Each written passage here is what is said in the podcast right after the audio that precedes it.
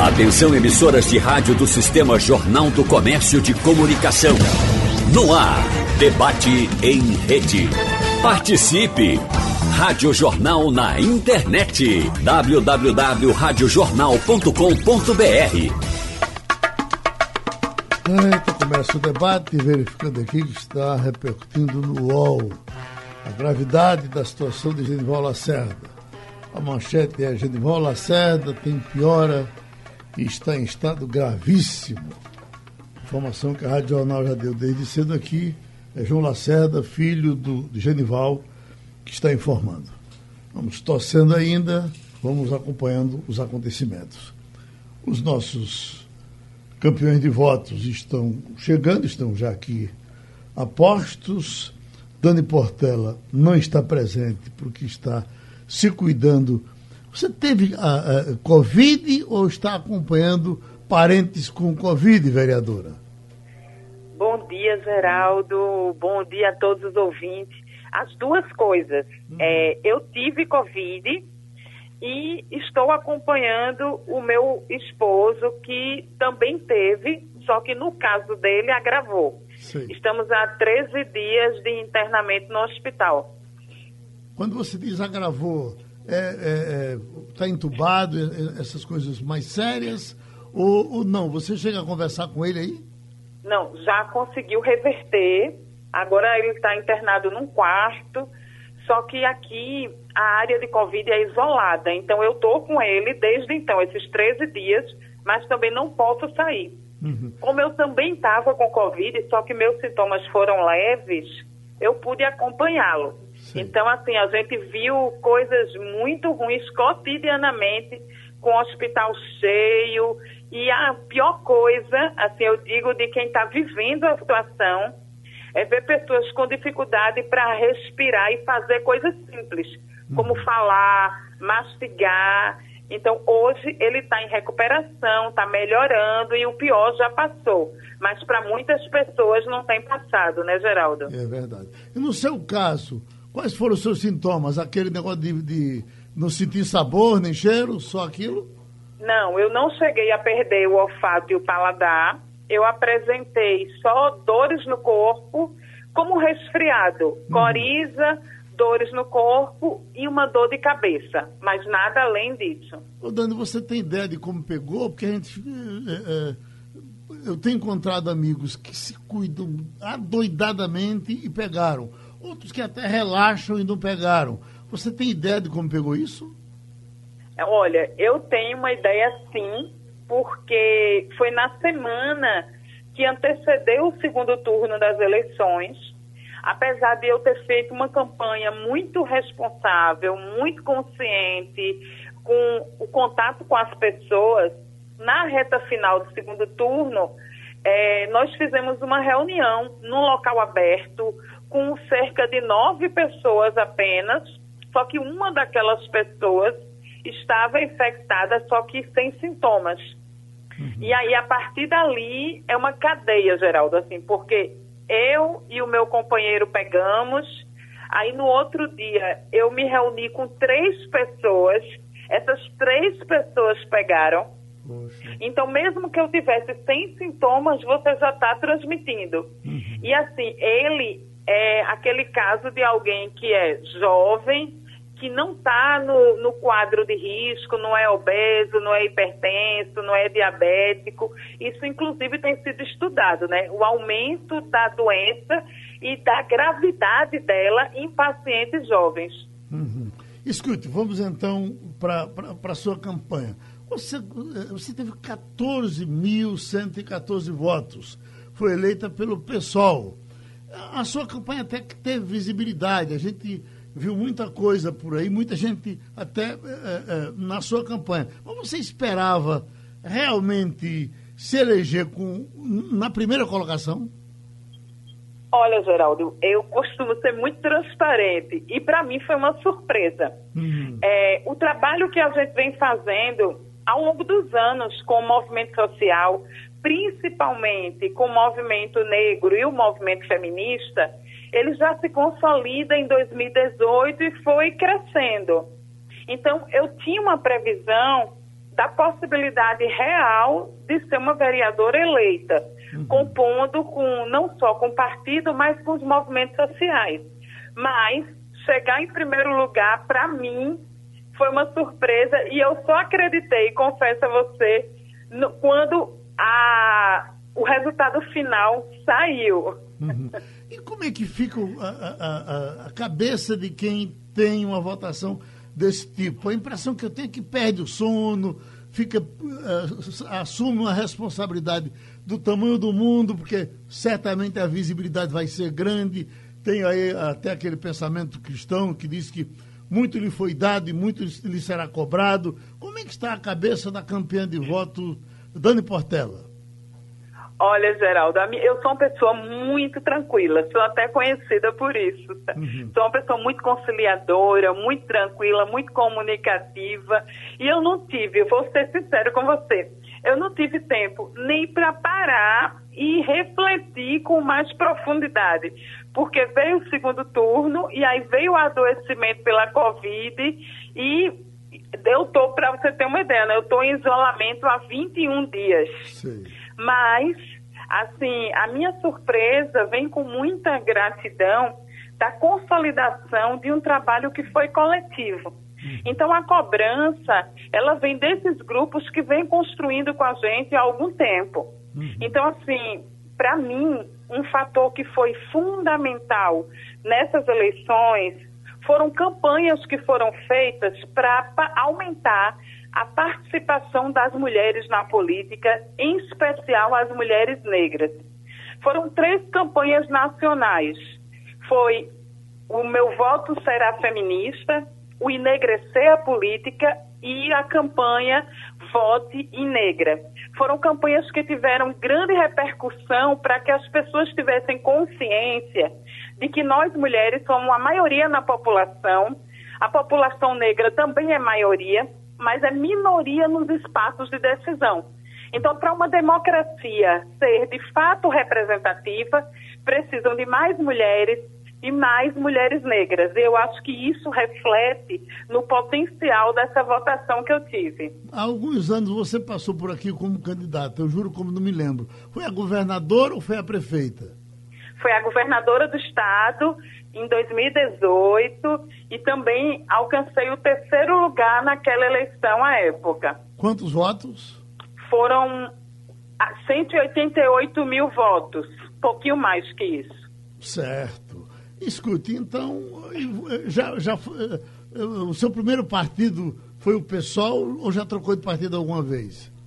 É, eu nunca troquei de partido e como eu lhe disse que eu sou muito sincera, eu nunca esperei um dia colocar o meu nome e o meu rosto num santinho. Uhum. Assim, eu resisti à ideia de ser candidata, inclusive à ideia de filiação partidária, porque eu venho de uma história de construção com os movimentos sociais. Assim, eu sou alfabetizadora pelo método Paulo Freire, também sou advogada, sou professora de história, mas o primeiro lugar que eu me, me movimento é como alfabetizadora, desde a adolescência. Uhum. Então, assim, eu venho de grandes movimentos com alfabetização, movimento que luta pela igualdade das mulheres, o movimento negro.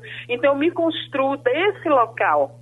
E aí, eu me aproximo de, do partido político em 2016. O meu pai, eu sou filha por adoção, Geraldo. Então, eu sou uma mulher negra que foi adotada por uma família branca.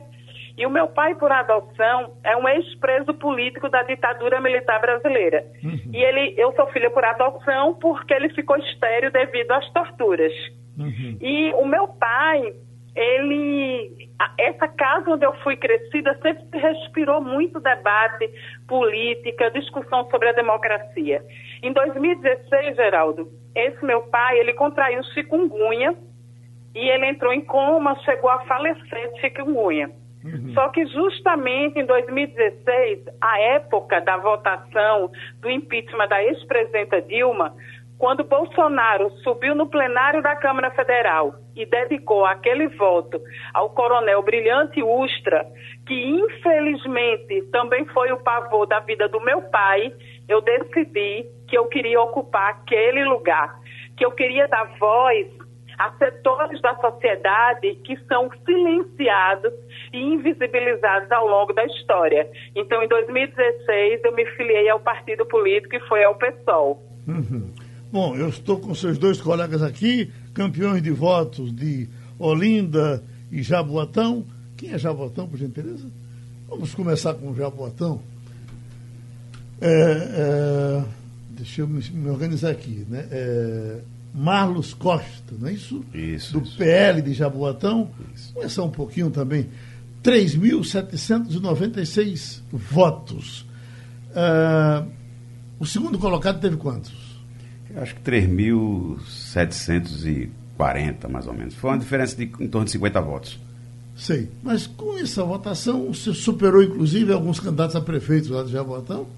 Sim, sim. Teve candidatos a prefeito que teve 800 votos, mil e poucos votos, teve candidatos nessa situação. Uhum. E aí a gente, é, com o trabalho né, que a gente desenvolveu na cidade de Jaboatão, graças a Deus foi reconhecido nas urnas, onde há quatro anos atrás, na eleição de 2016, eu fui eleito o último, né? 27 na, na cadeira. E aí a gente desenvolveu um trabalho muito próximo das comunidades na cidade de Jaboatão e graças a Deus a reeleição foi essa. O seu o partido sempre foi um PL. Ah, você é já, é, já, é vereador. Já né? sou vereador, fui certo. reeleito agora vereador da cidade. E, mas a, a, a, votação cresceu muito, então, cresceu, segundo Quase mandato. triplicou a votação, quase tripliquei a votação na cidade. E, e, e, o vereador gastou mais dinheiro quanto? Na primeira campanha ou, ou, ou na segunda? Naturalmente nessa, né? Porque nessa? eu não era vereador na época. Né? Uhum. Então a gente é, montou um partido né? e fez um, um trabalho é, bem assim apertado e graças a Deus eu ganhei por três votos, inclusive, tá, Geraldo? Foi três votos que me fez ser vereador em 2016. E eu sempre disse, né, e sempre digo, agradeço muito é, a Deus pela oportunidade, por quê? Porque o Pai, o Filho e o Espírito Santo, isso é uma questão, uma crença minha. E nós dedicamos, né, abraçamos também o trabalho ao longo do mandato ao povo cristão, ao povo da igreja, ao povo da igreja católica.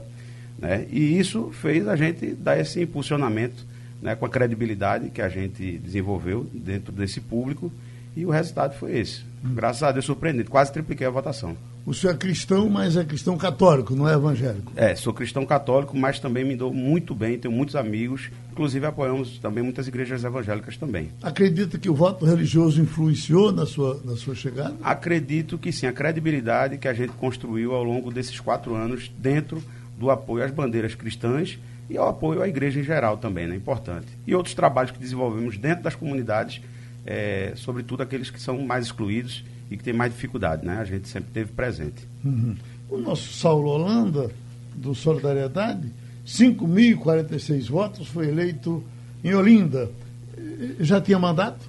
Sim, já tinha mandato. Uhum. Bom dia, Geraldo. Bom dia a todos os ouvintes, especialmente da minha cidade, Olinda. É, já tinha mandato, fui o quarto vereador mais votado em 2016, tive 3.748 votos nunca tinha sido candidato, fui candidato a primeira vez. E Deus abençoou, eu saí eleito em 2016 e agora nessa eleição fui o primeiro colocado, cresci mais ou menos, eu acredito, uns 1.400 votos, aonde foram os votos que eu tive 5.046 votos de confiança e de trabalho, uhum. porque, é, Geraldo, eu peguei o mandato, quando eu ganhei o mandato, eu peguei o mandato para o povo e sempre lutei pelo povo e nunca deixei abandonado meus eleitores e meus fiéis correligionários. Então, eu acho que fui reconhecido nessa eleição agora, onde com essa questão da pandemia dificultou muito o trabalho. Uhum.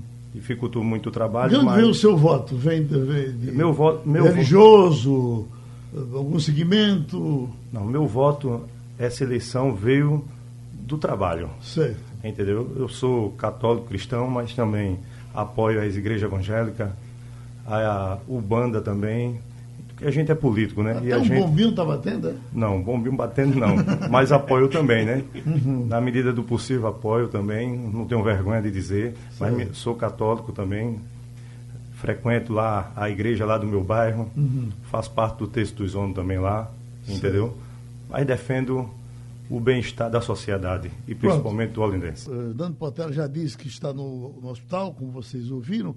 A gente fica sempre querendo saber mais alguma coisa, uma espécie de reportagem de quem está no hospital onde as pessoas estão com Covid.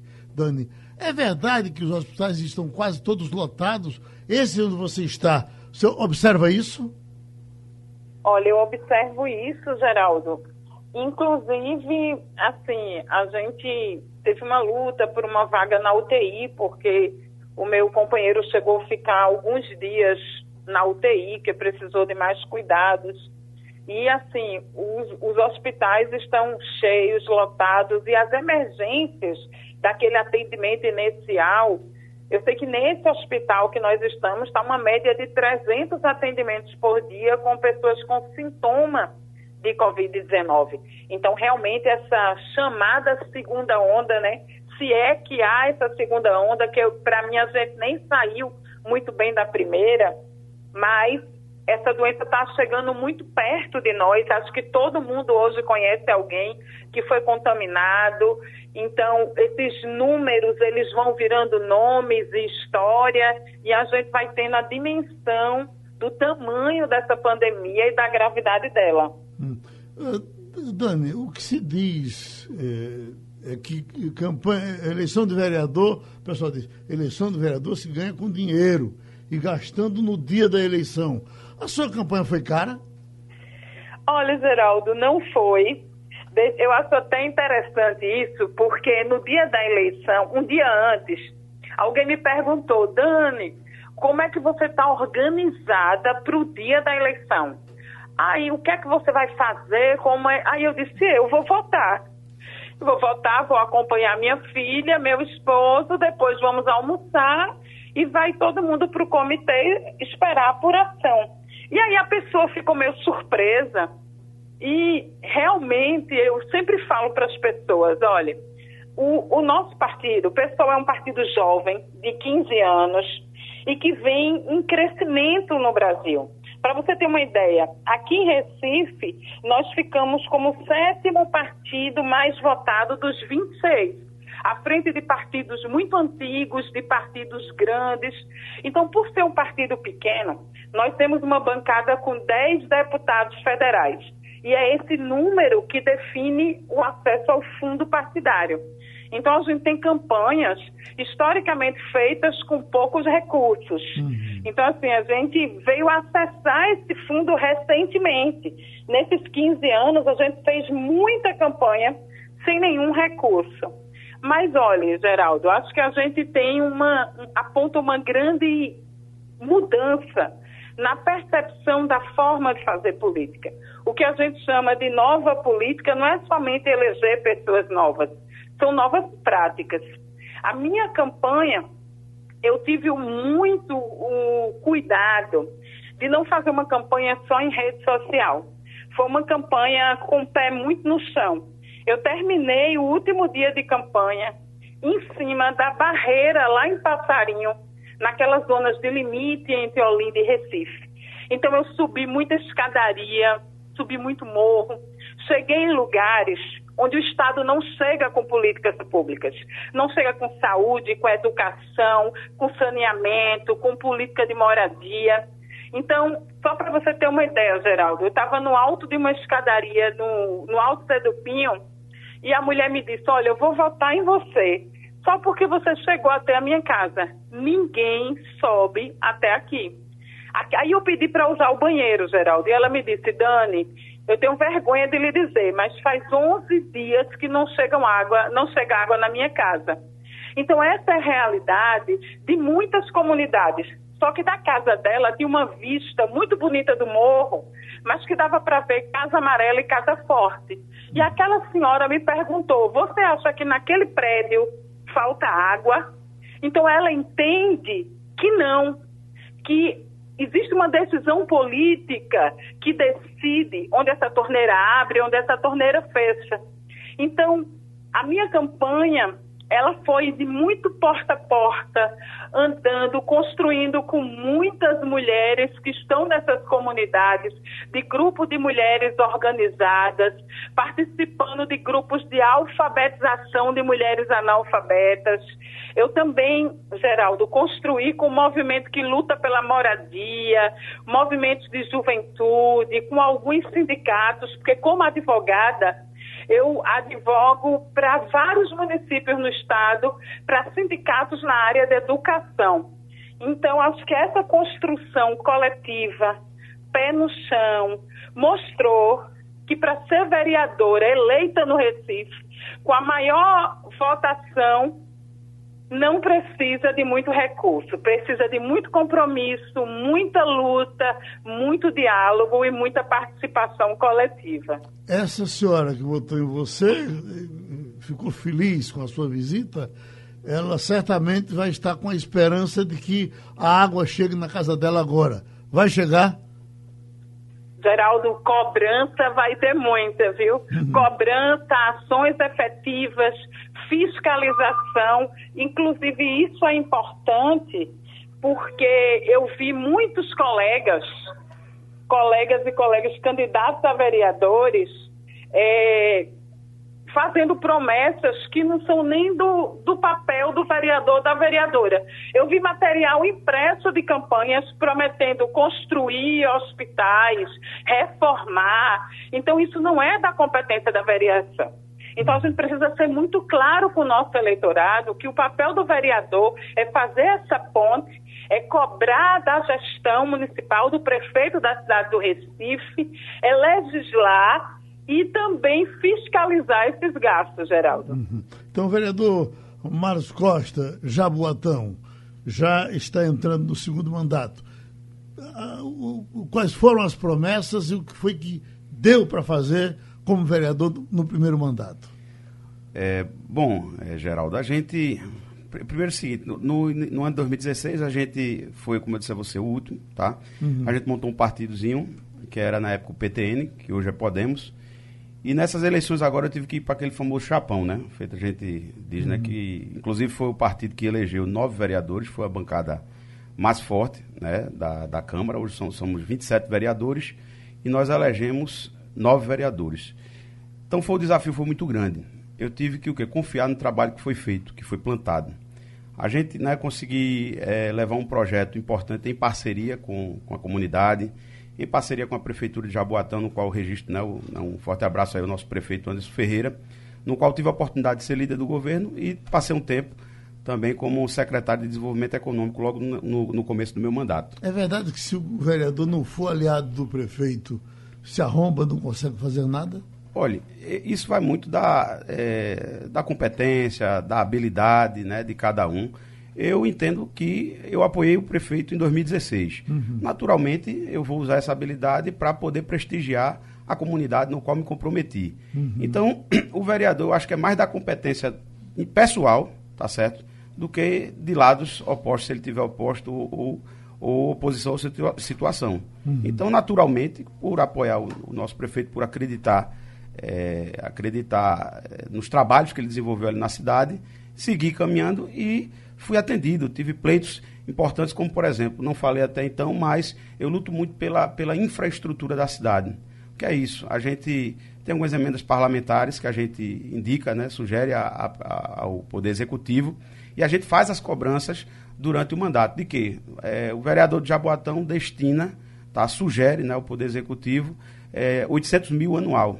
E aí você pode sugerir ao prefeito, ó, prefeito, é, documentalmente, é, 200 mil reais para pavimentação da rua. Então, uma das bandeiras principais que eu defendo na cidade de Jaboatão, por ser uma, uma cidade com uma carência de infraestrutura enorme, é a questão de pavimentação e saneamento de ruas. Sabendo que é, saneamento é de competência da Compesa e a, Regional 6, né, que a gente chama, que é a parte ali de Piedade, Candeia, Barra de Angada, vem, vem tendo várias intervenções de obras de saneamento. Uhum. E, paralelamente, a gestão municipal vem fazendo as obras, que o vereador tem o quê? A competência de estar tá ali cobrando, de estar tá pleiteando, de estar tá articulando junto aos secretários diariamente. E essa aproximação que a gente tem com o povo, porque o vereador é o político mais próximo da população.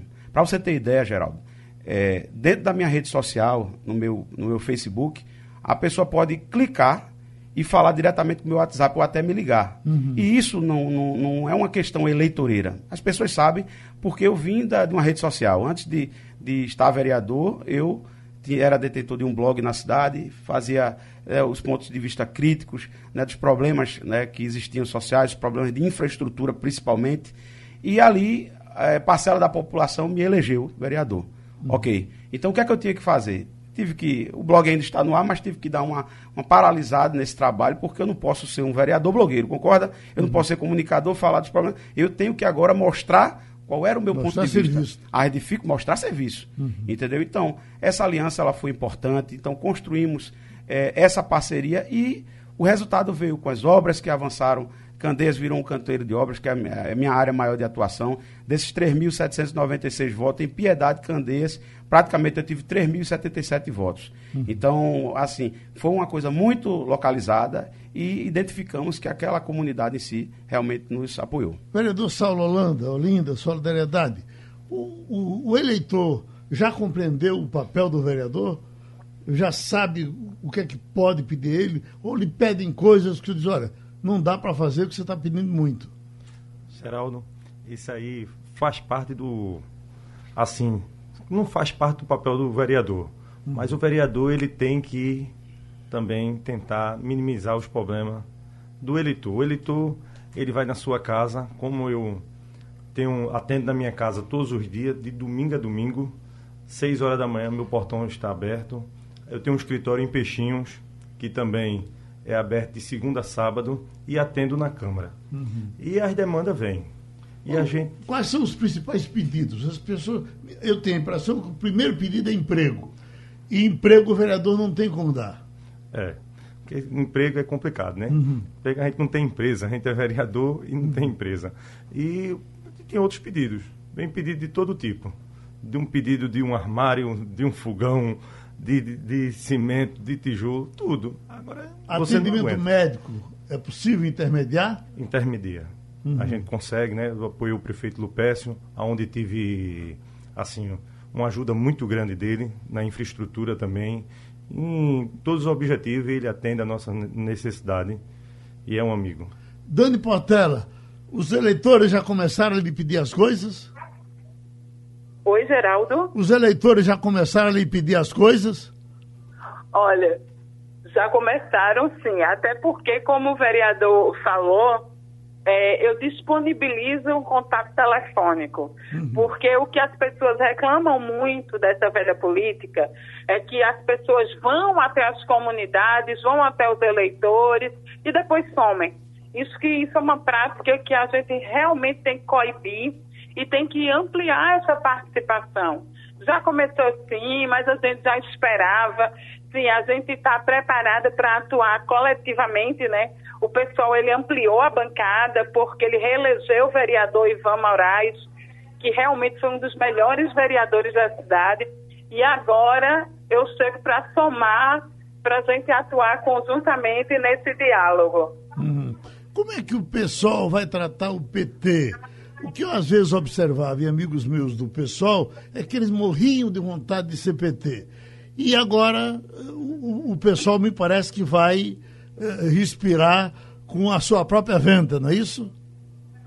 Olha, o pessoal ele surge, Geraldo, lá na Gênese, de uma saída de alguns de grupos do Partido dos Trabalhadores, certo? Então, ao longo desses 15 anos, o pessoal foi trilhando o seu próprio caminho, se fortalecendo, elegendo bancada, e o pessoal traz algumas pautas que para a gente são muito essenciais. É um partido socialista, antirracista, feminista, anti-LGBTfóbico. Então, essas lutas para a gente são centrais.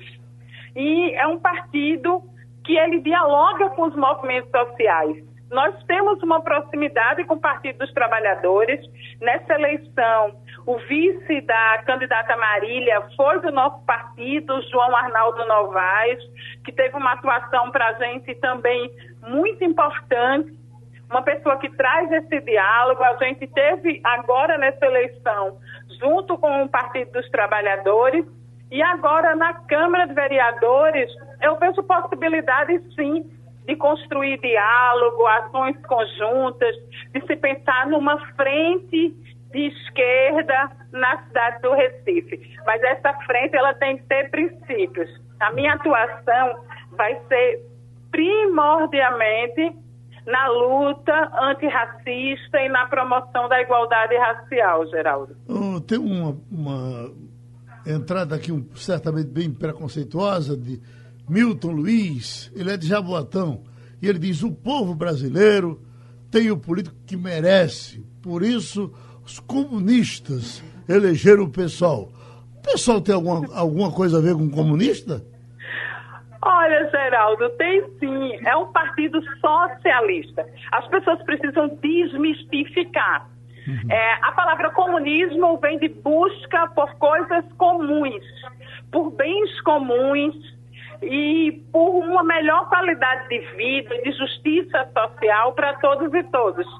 O, nós, ao longo dessa trajetória de 15 anos, em várias eleições, inclusive nessa minha de 2018, nós tivemos ao lado do PCB, uhum. do Partido Comunista Histórico. Então as pessoas têm que sair do senso comum, desmistificar entender o que é o socialismo, o que é o comunismo, quais os projetos para a busca da justiça e de uma sociedade que seja mais igualitária. É essa a nossa luta. Eu tive um amigo muito querido, comunista, certamente você conheceu, que era Mário Sarinho, e o que mais ele tinha raiva era quando a gente brincava com ele, uma filosofia que tem aí, eh, eh, evidentemente, de gozação, que é comunista deixa de ser comunista quando passa a ganhar 10 salários mínimos. É assim? Não, não é assim. É, a gente defende uma distribuição maior da renda e eu acho que justamente essa concentração da renda é uma das causas das desigualdades que existem no Brasil. Recife é a capital das desigualdades. É uma das cidades que tem o maior índice de desigualdade social no país. Então a gente precisa falar sobre isso. É, vai ser a minha atuação dentro de um partido socialista vai ser no sentido de enfrentamento às opressões, sejam elas de classe, gênero ou raça. Mas a gente entende, Geraldo, que o racismo, que é uma coisa que tem se debatido muito, ele estrutura todas as demais desigualdades numa sociedade. Por isso vai ser a centralidade, o enfrentamento ao racismo e a luta pela igualdade racial. O pessoal já começou a lhe pedir emprego? Algumas pessoas, porque eu não prometi emprego, Geraldo. Uhum. Eu não, muita gente voluntária, assim, quem quiser conhecer o nosso trabalho, eu convido você que está ouvindo a chegar nas minhas redes sociais. É Dani Portela Pessoal, em todas as redes, para conhecer o nosso trabalho ao longo dos anos. Então, eu não fiz promessas que eu não posso cumprir. Eu não trabalho com a velha política do jogo do toma lá da cá. Por isso que o nosso partido ele não faz alianças amplas. Quanto maior a aliança, quanto maior a frente, mais essa velha prática de dar alguma coisa em troca. Eu convidei as pessoas a conjugarem um verbo de Paulo Freire, esperançar. Então eu convidei as pessoas a lutarem por um novo modelo, uma nova forma de fazer política. E para isso eu não prometi emprego, não prometi vantagem, mas prometi muita luta, comprometimento com as causas sociais. Dani Portela, a gente, estou falando aqui por fora, fora do ar com os seus colegas sobre os pedidos que são feitos. A gente vai voltar aos pedidos porque o vereador, o eleitor tem um acesso muito grande e pode, pede dinheiro, pede para pagar a, a, a, prestação da moto, pede um médico, pede um pão. E aí, veja, no caso, Dani, você está no momento no hospital, está internada, seu marido também. Imagine, aí um, um, eleitor seu vai lhe pedir um internamento. Isso ele não está lhe pedindo nada demais, ele está pedindo uma coisa que, que ele precisa e que dói na cabeça da gente saber que o Estado não tem isso, não oferece isso e as pessoas pedem. Como é que você vai resolver? Olha, Geraldo, eu estou só de acompanhante do meu marido, não estou internada, não. Sei. Eu sou usuária do SUS, eu não uso saúde privada.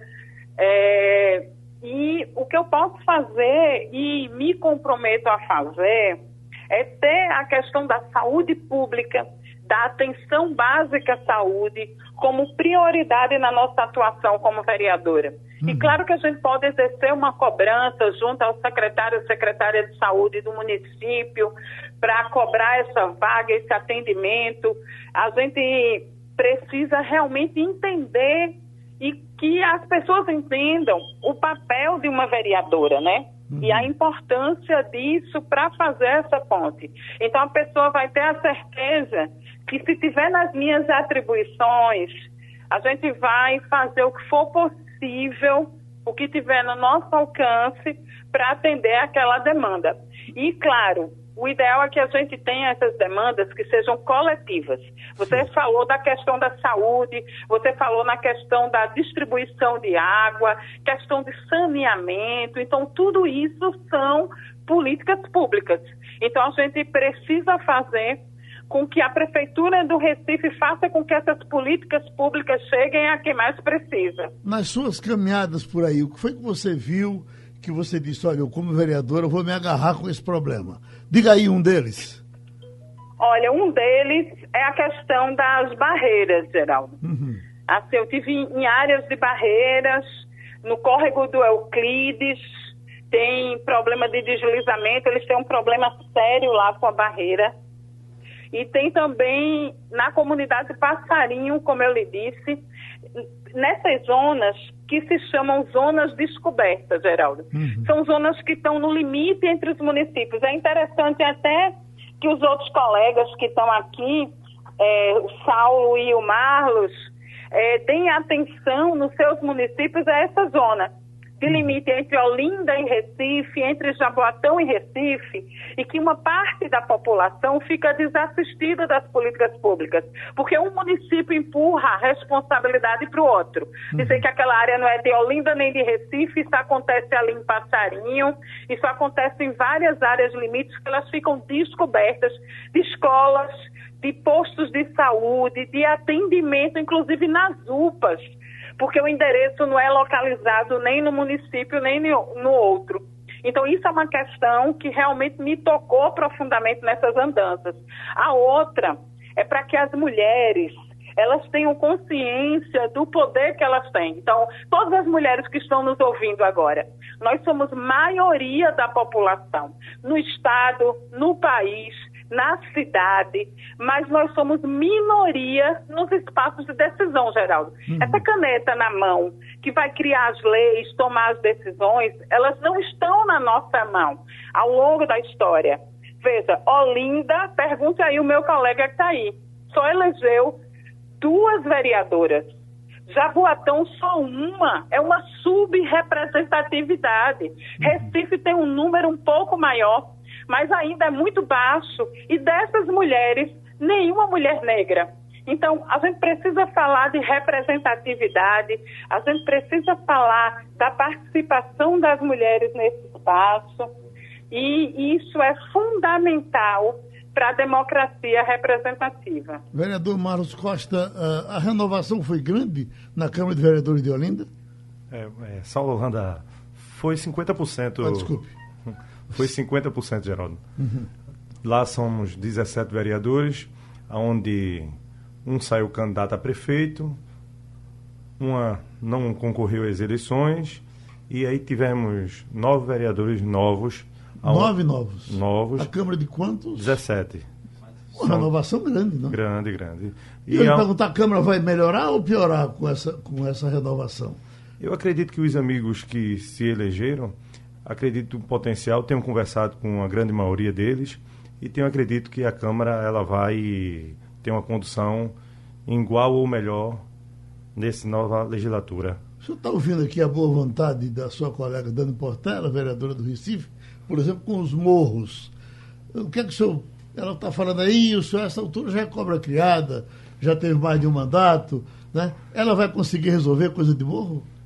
É, Geraldo. Ela vai tentar ela não pode prometer, né? Ela vai tentar resolver pedindo ao prefeito, né? Uhum. Porque, assim, o executivo, você tem que também saber que para você conseguir é, fazer esse, conseguir fazer essas barreiras aí, feito ela falou, precisa do poder executivo. E precisa o executivo, o vereador andar junto com o prefeito. Uhum. Feito eu passei esses quatro anos aí andando com o professor Lupécio, onde tive uma aprendizagem muito grande com ele. E também registrar, Geraldo, que lá a gente tem duas vereadoras. E essas duas vereadoras são negras. Uhum. Entendeu? Então, a gente, feito ela falou, a gente le, le, fiscaliza e legisla, né? Mas nessa questão de barreira, o executivo é quem. A gente faz o papel da gente, a gente faz requerimento, a gente vai até o prefeito, pede ao prefeito, porque a gente também tem essas demandas. Sim. E essas demandas a gente tenta resolver junto com o executivo. O senhor tem escritórios para atendimento, inclusive, o senhor já disse, fora da, da, da Câmara? Tenho. Eu tenho um escritório onde eu tenho um orgulho muito grande de minha família, minha esposa, que é quem toma conta praticamente de tudo. Eu sou vereador, mas minha esposa é quem está ali à frente, ela atende também quando eu não posso atender. É a mesma coisa de eu uhum. resolver. Então eu tenho um escritório em Peixinho, onde eu atendo. A minha casa, eu moro em Jardim Brasil. Uhum. Eu atendo em Jardim Brasil de manhã, às 6 horas da manhã, meu portão está aberto. Até nos domingos, 4 horas da tarde, tem gente lá de madrugada, vai na minha casa para poder a gente tentar minimizar os problemas. E atendo na Câmara. Terças e quinta eu atendo na Câmara, onde tem as sessões, eu chego antes e atendo a população também na Câmara. Alguém lhe pede dinheiro? Pede. Isso aí, pedir faz parte, né? Uhum. A gente vê se pode fazer ou não, mas pedir, pede. Uhum.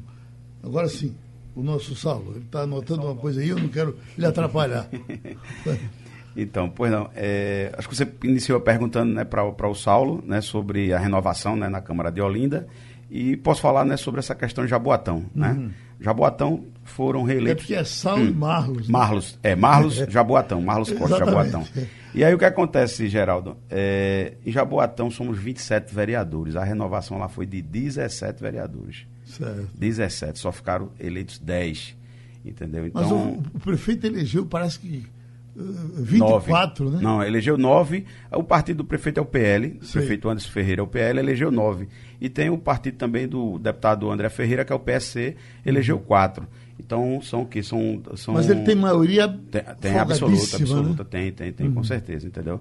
Isso é então, é bom ou ruim para o vereador? Rapaz, eu acredito que isso é bom para a cidade, porque eu acho que tem que ter, tem que haver um equilíbrio de governabilidade, entendeu? É, os poderes têm que se respeitar, as suas autonomias, e o debate ele tem que ser soberano na Câmara. E a gente uhum. tem, como vereador, tem que sempre estar lutando e trazendo, levando as dificuldades, as necessidades da população e cobrar que se faça assim o poder executivo que é de sua competência, entendeu? Eu acredito nessa, nessa, nessa relação, entendeu? Uhum.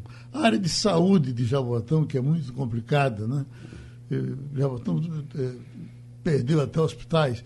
Eu lhe pergunto, esse é um problema sério por lá? é, é, um problema natural de todo o estado de Pernambuco, todo o Brasil. A gente vive uma situação complicada e complexa uhum. né, na, na, saúde, inclusive, como a gente aqui no bastidores estava conversando sobre, a questão de médicos, né, que por conta Sim. do Covid é, não estão indo a alguns hospitais. Então, a dificuldade é muito grande. A gente, como parlamentar próximo da população, a gente recebe essas demandas. Então, como você falou, uma marcação de um exame. Eu acho que a gestão municipal, ela, ela vem tentando sempre fazer o seu papel. Agora, as dificuldades é natural. Eu acho que, qual é o nosso papel como parlamentar? Se a gente está próximo do povo, a gente dialoga dia a dia com a população e, logicamente, é, a prefeitura tem seus secretários e seus assessores. Acho que a gente tem que se unir, trabalhar em prol do povo e tentar melhorar o máximo, fazer o melhor para a saúde do, do, município de Jaboatão, dos Guararapes. Uhum. Vereadora Dani Portela, o tempo da gente já está indo embora. É, abrace seus colegas aqui, que estão todos elogiando a sua desenvoltura, estão torcendo por ela também, na é verdade? Perfeito. E, e boa sorte, que o seu mandato dê certo e que seu marido se recupere, tá certo? Obrigada, Geraldo. Obrigada pelo desejo de saúde, que esse desejo se estenda né, para a população em geral. Eu agradeço a oportunidade de estar aqui debatendo com esse comunicador do povo. Agradeço a todo mundo que parou para nos ouvir, aos meus colegas aí de Olinda, de Jaboatão.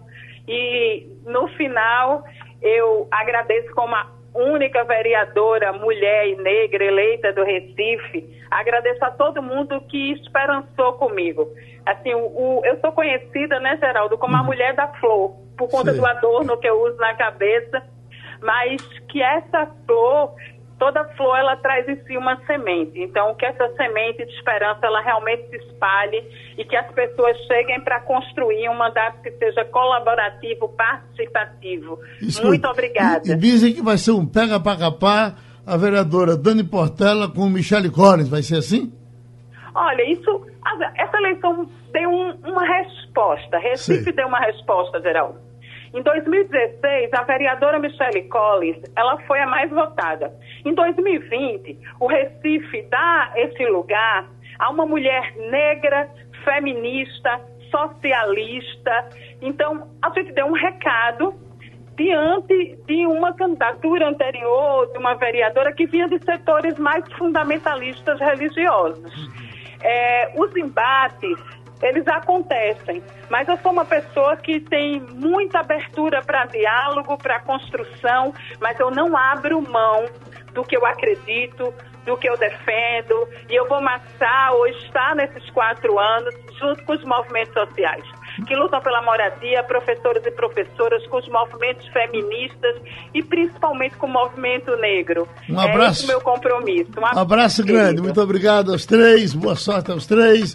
Sugestão ou comentário sobre o programa que você acaba de ouvir, envie para o e-mail ouvinte@radiojornal.com.br ou para o endereço Rua do Lima 250, Santo Amaro, Recife, Pernambuco.